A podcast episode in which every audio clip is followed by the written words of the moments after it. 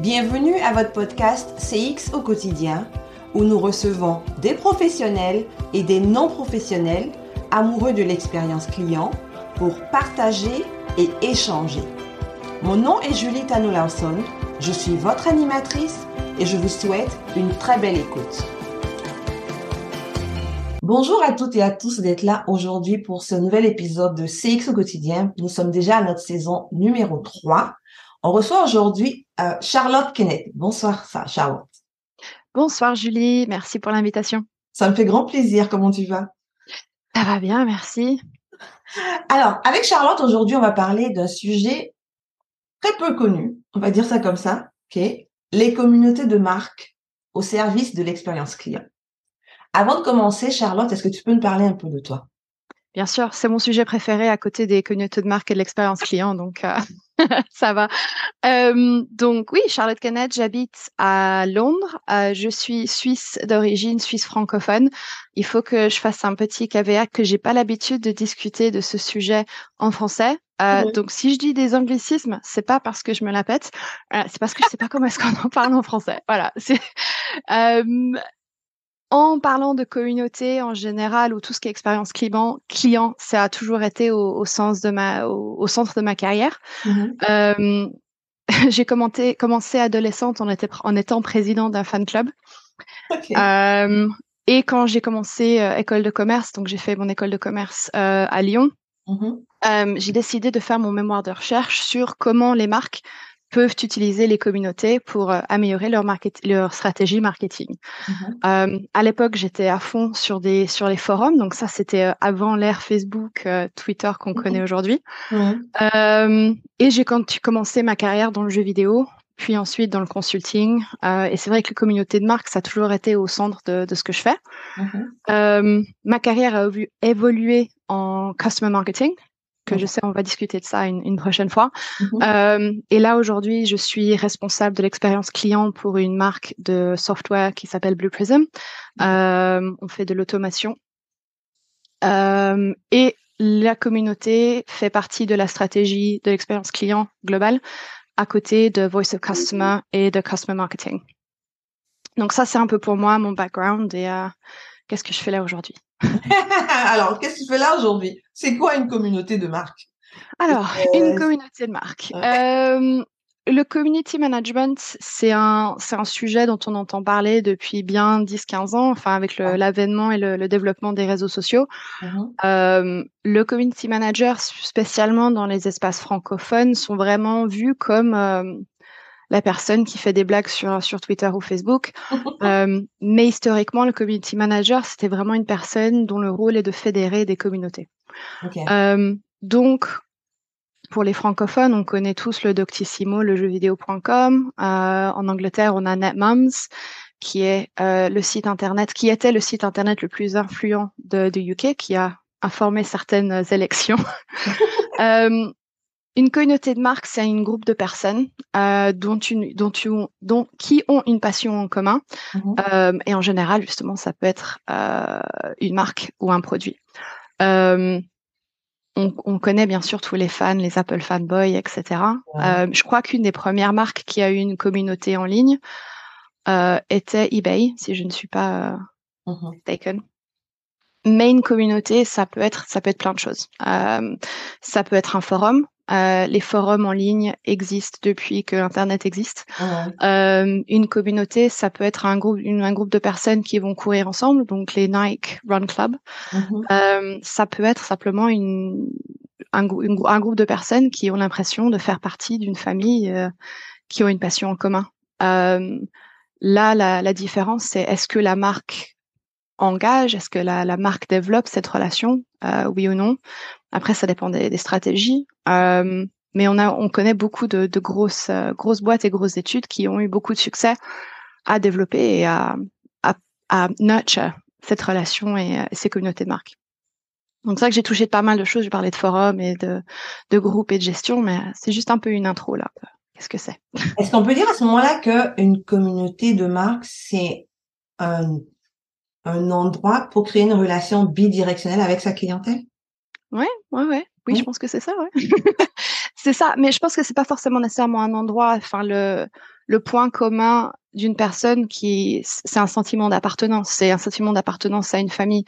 Euh, la différence entre le fait que ce soit une communauté de marque, c'est que la marque soit active ou même pas forcément. Il y a des, il y a des communautés qui existent sans que la marque fasse un effort pour engager et, créer cette relation. Euh, mais c'est ces personnes qui ont vraiment ce sentiment de belonging. Euh, je suis, euh, je suis, je fais partie de la communauté Apple parce que je suis fan de leurs produits. Ce n'est pas le cas, mais c'est un exemple que, que j'aime, j'aime, donner. ok, donc ça crée ce sentiment d'appartenance, c'est d'avoir sentiment d'appartenance, d'être dans ce groupe, dans cette famille, dans ce. Okay. Et de, de, de voir quelqu'un quand on rencontre quand on quand on rencontre rencontre quelqu'un, patate chaude dans la bouche. Quand on rencontre quelqu'un qui a une passion en commun, il y a, il y a une sorte de connexion, Qui, qui, qui, arrive. Et cette connexion, elle peut se passer euh, regardless euh, de l'origine, de l'allocation, de la géographie, euh, de, du background socio-économique. Il y a, y a aucune barrière. le, truc en commun, et c'est justement, ça fédère des, des relations vraiment incroyables, générationnelles, par rapport à ces personnes qui ont ce point commun, cette passion en commun, qui est un produit ou euh, un produit ou un service ou même une marque en général. Euh, je ferai le caveat aussi qu'en parlant des communautés de marques, bon, il y a la passion en commun, mais il y a l'intérêt aussi. Euh, beaucoup des communautés de marques qu'on connaît aujourd'hui ont commencé sur une plateforme plus de support ou de SAV. Ok. Euh, et donc les personnes sont actives sur ces, sur ces espaces, donc ces espaces créés, euh, que ce soit encore réseaux sociaux ou forums ou sites web dédiés. Euh, ces personnes sont là parce qu'elles ont une motivation d'aider, parce qu'elles sont expertes, parce qu'elles comprennent le produit ou le service. Euh, je vais, c'est pas forcément parce qu'elles sont fans du produit ou de la marque, mais elles prennent un, un plaisir d'aider des gens qui sont dans une situation commune. Euh, un de mes gros clients avec qui j'ai travaillé pendant trois ans et demi était un des gros telcom euh, français, mm-hmm. euh, dont d'avoir un forum d'entraide était un, un point intégral de leur stratégie de support client. Donc, je dirais pas que ces personnes-là sont fans de la marque, mais elles sont là parce qu'elles ont un sentiment de de participer à quelque de chose. participation, de participer à quelque chose, de, de, de belonging. Enfin, ils, ils aiment aider, vraiment le un peu le côté côté altruiste. Ils, ils font pas ça parce qu'ils ont envie de, de faire quelque chose. Euh, un des workshops qu'on a fait avec ce client, on a on avait leur leur top membres dans, réunis dans une chambre. Mm-hmm. il y avait la, il y avait les personnes du SAV qui étaient là, il y avait les personnes du marketing. Les personnes du marketing leur ont demandé euh, vous voulez quoi pour participer? Vous êtes nos top contributeurs, vous contribuez à 30% du contenu sur nos forums d'entraide. Mm-hmm. Qu'est-ce qu'on peut faire pour vous? Et j'ai dit bon ben là c'est un peu le, on tend le bras et on va on va se faire bouffer le, on tend la main, on va se faire bouffer le bras. tout ce que tout ce que ces personnes voulaient, c'était un accès à l'information. Il n'y a pas une seule personne qui a demandé de l'argent, il n'y a pas une seule personne qui a demandé du du swag. Euh, tout ce qu'ils voulaient, c'était accès à de l'information et de, de faire partie de d'améliorer le schmilblick, comme on dit en Suisse, ouais. d'essayer d'avancer l'expérience et puis d'avoir une meilleure expérience, quoi, finalement. Et donc en fait, c'est beaucoup, ça joue beaucoup sur le côté émotionnel. Alors, je connais pas le terme en français. Et le intrinsic motivation, extrinsic motivation. Euh, J'essaie de voir comment. Intrinsèque Motivation intrinsèque yeah, Extrinsèque. Euh, donc pour le petit parallèle, la motivation euh, extrinsèque, extrinsèque, extrinsic motivation, c'est quand on va donner une carotte à quelqu'un. C'est on va dire tu fais ça, je vais te donner de l'argent, tu fais ça, je vais te donner ci, je vais te donner ça, tu fais ça. Euh, ça, ça peut être vraiment pas mal pour commencer à faire avancer la roue, à commencer à, à, engager un peu de motivation. Mais la motivation qui est pérenne, la motivation qui reste au fil des années, mm-hmm. c'est cette motivation intrinsèque. Je fais quelque chose parce que j'ai envie de le faire. J'aide cette personne parce que j'ai envie de le faire. Je, je fais partie de cette communauté parce que j'ai envie de le faire. Euh, et c'est ça, et ces personnes-là, la, la, motivation, le, le, le, reward que ces personnes veulent, c'est plus de la reconnaissance d'une relation mmh. émotionnelle, plus que de la carotte. Un exemple euh, que j'aimais beaucoup dire quand j'étais dans, dans, mes années de consulting, c'est qu'il y a deux façons de donner un cadeau à quelqu'un qui est parti d'une communauté de marque. Il y a une, une chose, enfin une façon qui va faire que cette personne va te détester pour toujours, et une autre qui va faire que cette personne va t'adorer. Ok. Donc, les, donc l'idée, c'est toi, Julie, tu passes, excuse-moi, tu passes, Julie, tu passes toutes tes soirées sur le forum euh, ou sur la communauté euh, d'une marque lambda. Euh, trouvons un exemple. La roche posait. La seule raison pour laquelle je dis ça, c'est que j'ai ma crème pour les mains. tous les soirs, Julie, toi, tu es sur la communauté La Roche-Posay et tu parles de produits de beauté parce que c'est ton kiff, tu aimes ça. Mm-hmm. Donc moi, je suis community manager La Roche-Posay et je vais dire, Julie, merci pour tout le temps que tu dédies à cette communauté. Merci pour tous les astuces. Merci pour tout l'argent que tu nous sauves parce que ça coûte très cher d'avoir des, des agents de service client. euh, je vais te donner un t-shirt. Quoique non, je vais t'envoyer un t-shirt par la poste. Je vais faire une assumption sur ta taille. Je vais t'envoyer un t-shirt sans te demander ton avis ni rien. Toi, Julie, tu vas, enfin, dis-moi, une marque avec laquelle tu, travailles t'envoie un t-shirt, tu ne t'as pas demandé ta taille, ta, taille, t'envoie un t-shirt en disant merci pour tout ce que tu fais, merci pour tout le temps que tu passes. Comment est-ce que tu penses que tu réagirais à ça? Je serais surprise déjà. Ouais. Puis euh, je pense que je remarquerai qu'ils voient que je, compte pour eux. Mm-hmm. Et tu penses que euh, si t'envoies, euh, si si on va, je vais retourner l'exemple si tu peux enlever ça et je vais expliquer l'exemple parce que là, du coup, j'ai mal expliqué. Attends, je me rassieds. Donc, j'ai mal, j'ai mal expliqué l'exemple. Mhm. Donc, il y a deux façons pour donner un, cadeau, une forme de reward à quelqu'un qui est actif sur une communauté de marque. Il y a une façon qui va faire en sorte que cette personne va t'apprécier et, apprécier les relations que tu as avec, et une autre euh, qui va faire tu vas la vexer et tu vas détester. Donc, imaginons que moi, je suis community manager et j'envoie à un de mes top membres, je leur envoie un t-shirt euh, taille triple XL et j'envoie sur l'email, euh, chère Julie, merci pour tout le temps que tu passes euh, à aider les gens sans qu'on te demande rien. obviously, pas écrit comme ça, mais insinuant que tu passes beaucoup de temps. Voici ce t-shirt. Mm. Voilà. Euh, donc, il y a toujours un risque que la personne qui reçoit ce t-shirt se dit, ben déjà de un, tu m'envoies un triple XL, merci, ok. Euh, de deux, tu m'as pas demandé si je voulais un t-shirt. Au final, j'ai assez, j'ai 25 t-shirts de marque, je m'en fiche un peu. Euh, et bon, si tu penses que tout le temps que je passe à aider sur ton forum, ah, à parler avec d'autres personnes, ça vaut un t-shirt, ça risque d'un peu les, vexer. Alors que tu as une autre façon où tu peux aller vers un membre et lui demander et dire Hey Julie, j'ai réussi à avoir le swag cabinet de mon, de mon équipe marketing. J'ai quelques t-shirts, est-ce que ça te dirait? La mhm. psychologie, là, c'est que tu changes complètement la relation et l'approche. Mhm. Ou c'est Julie, j'ai pensé à toi. J'ai quelque chose, j'ai pensé à toi. Je te donne l'option de dire oui ou de dire non. Mais aussi, tu mets pas une équivalence entre le t-shirt et tout le temps que tu passes. et pareil, c'est cette psychologie de jouer avec les, enfin, de jouer, de discuter avec les gens c'est une approche très différente. Et donc, du coup, quand on parle de, motivation et de reward, là, c'est une forme de reward qui est plus entrant, tu joues sur l'émotionnel, sur la motivation intrinsèque. on a une relation tellement privilégiée entre toi et moi que je pense à toi. Mmh Alors que si tu joues sur la motivation extrinsèque, ça fait, ben, écoute, tu passes 25 heures sur mon forum, je te donne un t-shirt. Si tu passes 50 heures sur le forum, je te donne euh, un chapeau, tu vois. Donc, c'est un peu ce côté-là où tu, comment tu approches les gens et comment tu travailles sur cette motivation-là. Ça peut casser aussi, en fait, de, rendre ça euh, très euh, carotte. Ça peut dégoûter un peu facilement la personne qui est comme, ok, d'accord, en fait, euh, ils, n'ont rien compris de la raison pour laquelle je suis sur le forum ou je suis sur dans cette communauté. C'est ça. C'est ça. Et une chose qui est super importante pour toutes ces personnes qui donnent de leur temps et qui, qui ont envie d'investir, c'est qu'elles ont envie de, elles ont envie de savoir qu'elles, what they're doing is having an impact. Um, ont de l'impact sur, euh, sur, euh, sur la société, sur la communauté, sur l'entreprise. C'est ça. Um, donc un, pro un programme euh, de communauté qu'on voit souvent dans les communautés de marque, c'est des programmes de co-création ou d'idéation. Ok. Um, un exemple, du coup, je vais parler un peu de ce qu'on fait chez euh, Blue Prism. Mm -hmm. Blue Prism sur notre communauté, nos membres qui sont actifs sur le forum, c'est des développeurs c'est des gens qui euh, qui sont entre là puisqu'ils sont en train de céder comment est-ce qu'on peut être développé? Comment est-ce qu'on peut être meilleur à utiliser notre produit? Mm-hmm. mais quand on parle de notre communauté c'est pas que toutes ces personnes qui sont sur le forum. C'est toutes les personnes qui ont l'impression qui ont créé une carrière grâce à notre produit qui ont envie de participer à, l'écosystème et, ce qu'on crée. Mm-hmm. euh, on a un programme de co-création d'idéation où si quelqu'un a une idée d'un produit elle peut soumettre l'idée. Et ensuite, une fois qu'on a un, nombre de votes ou de personnes qui disent oui, c'est valable, on pousse ça à l'équipe produit et l'équipe produit va donc ensuite faire une analyse pour voir est-ce que c'est viable, est-ce que ça vaut la peine, est-ce qu'il y a vraiment un besoin, est-ce que ça résout un problème.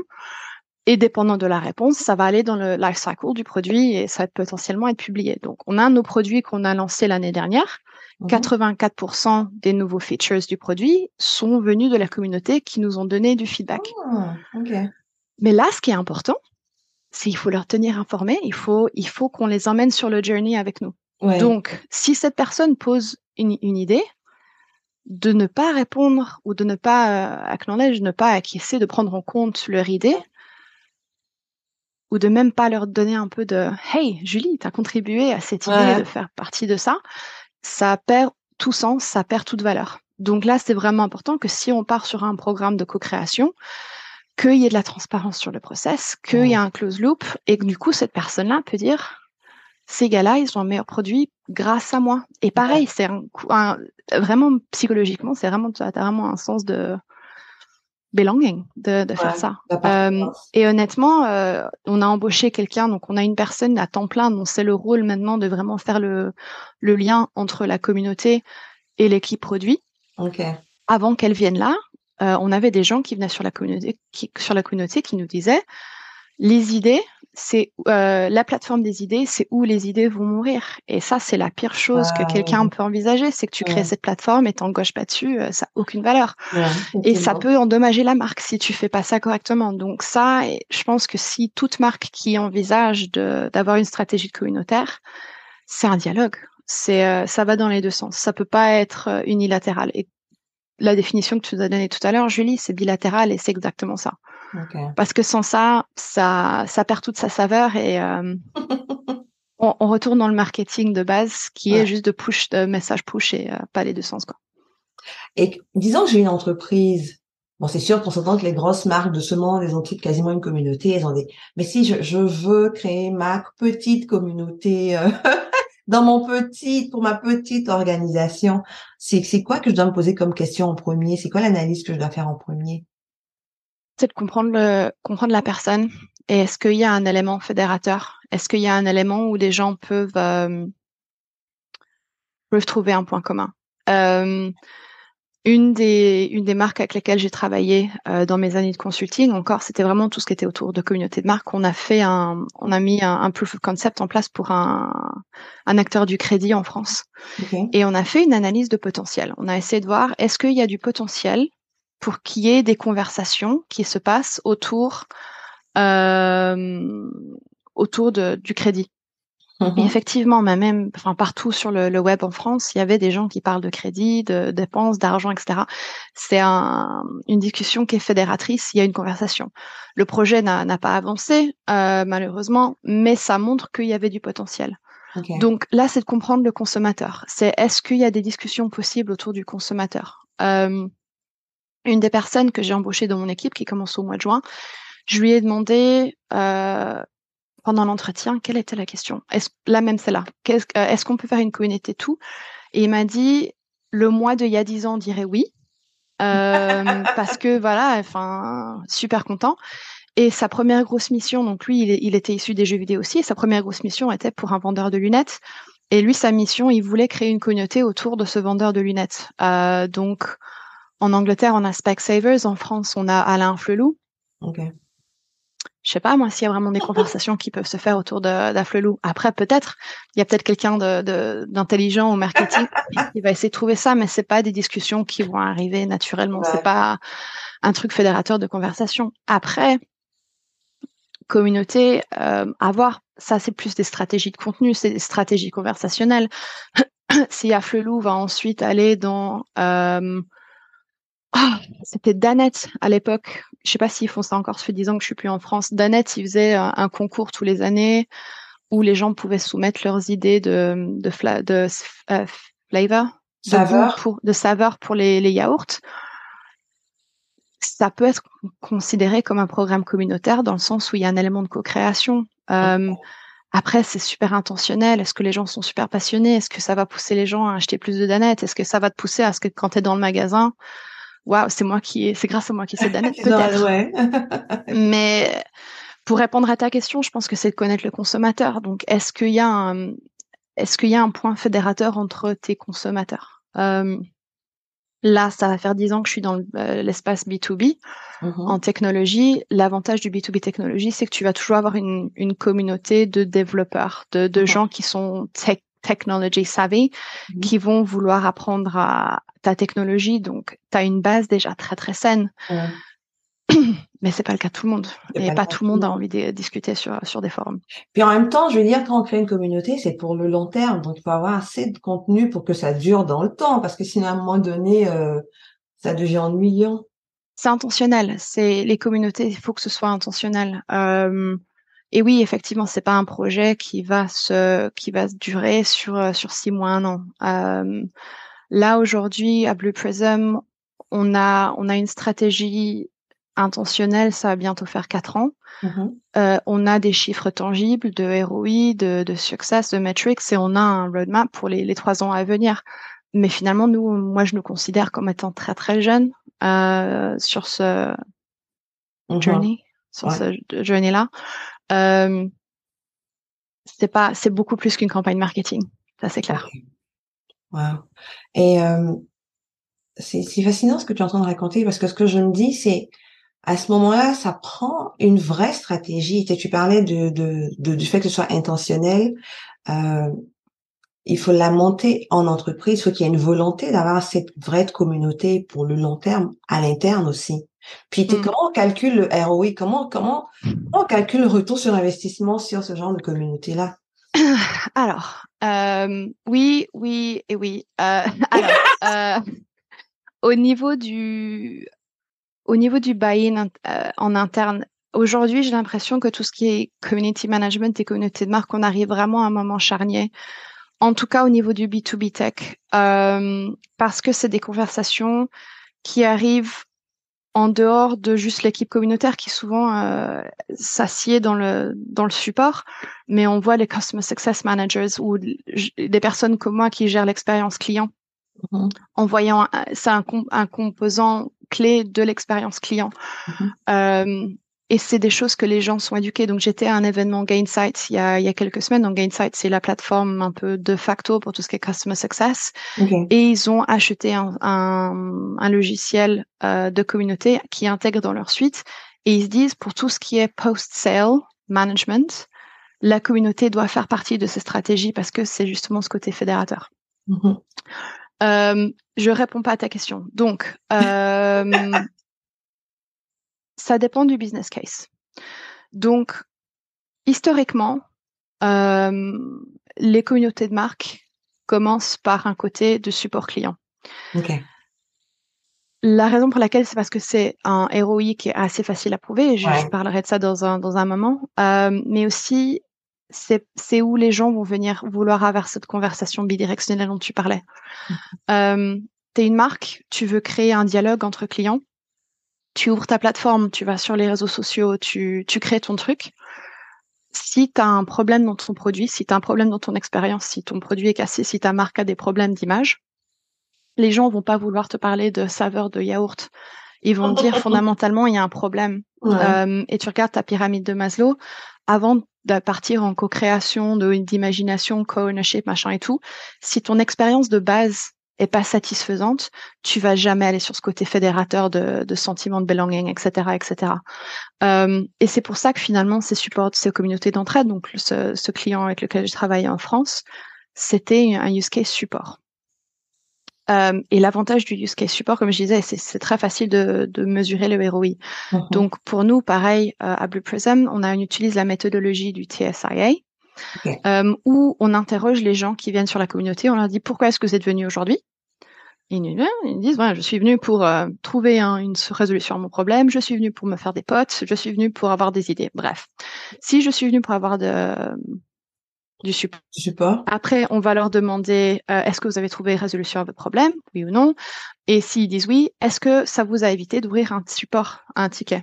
Mmh donc, si on imagine, donc là, c'est pas notre chiffre, mais si on imagine qu'un qu'un ticket vaut euh, 100 dollars par ticket résolu, mmh et qu'ensuite on a 2000 personnes qui nous disent oui, ça m'a évité d'ouvrir un ticket. Après, c'est très facile de faire cette corrélation.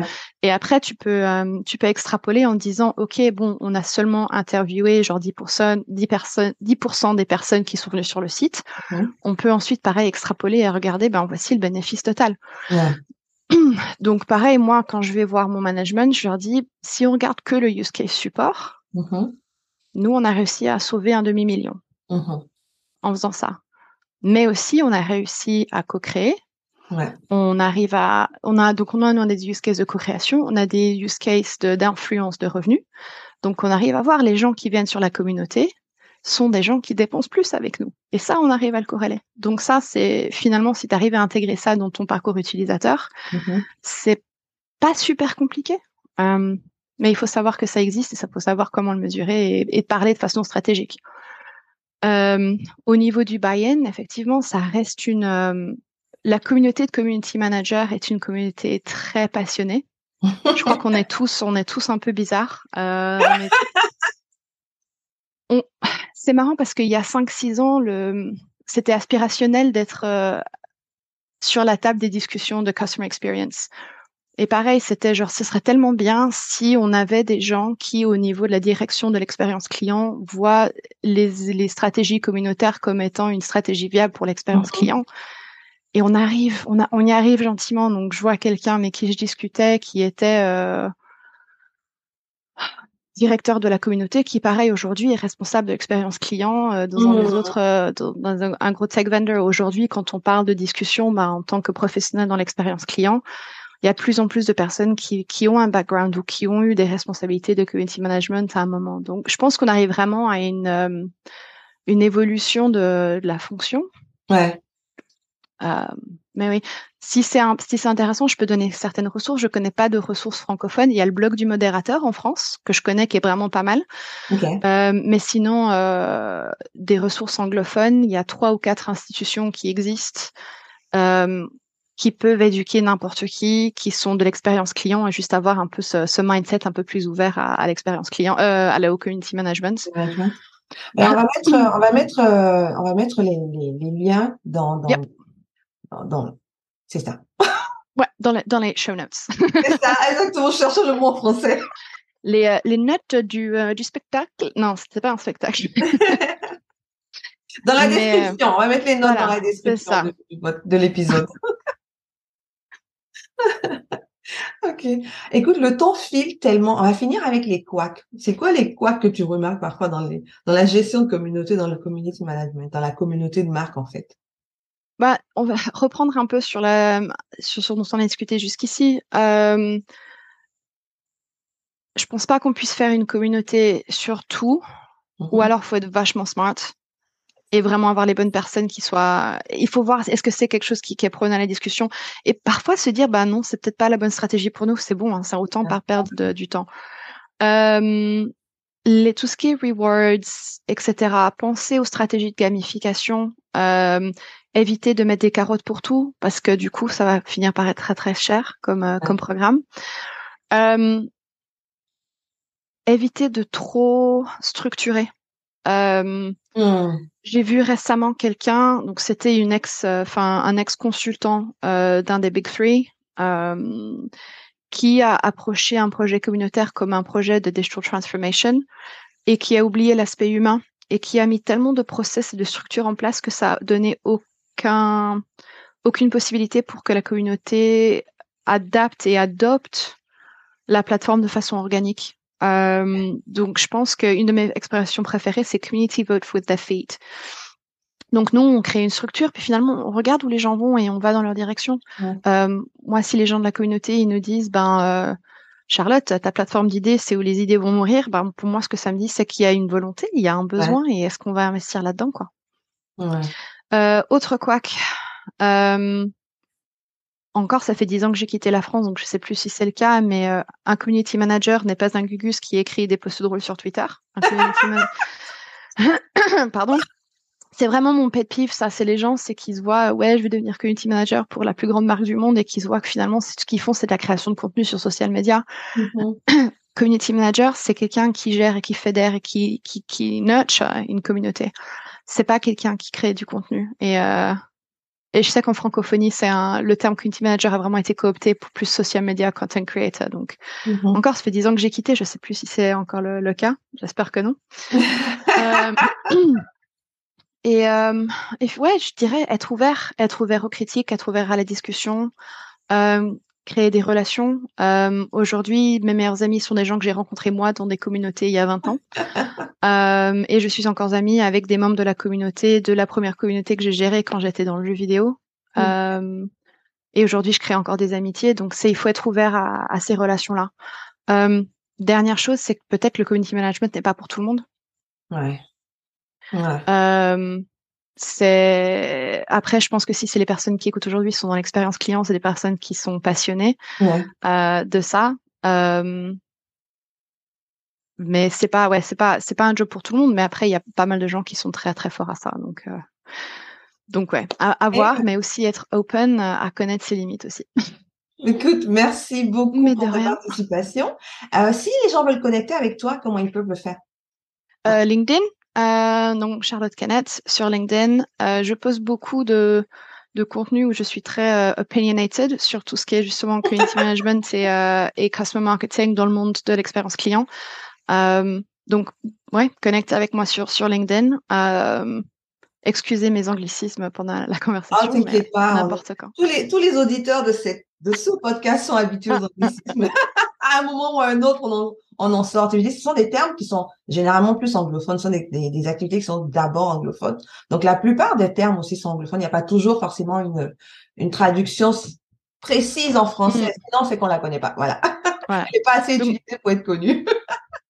Twitter, je n'y vais plus vraiment, même avant tout le débâcle Elon Musk. Malheureusement, c'est plus vraiment une plateforme que j'utilise beaucoup, mais LinkedIn beaucoup plus en ce moment. Donc, euh, c'est peut-être le, le meilleur endroit où me coopter pour une discussion. Alors n'hésitez pas à connecter avec Charlotte Kenneth. Je vous remercie euh, d'avoir été avec nous encore aujourd'hui et on se revoit dans deux semaines.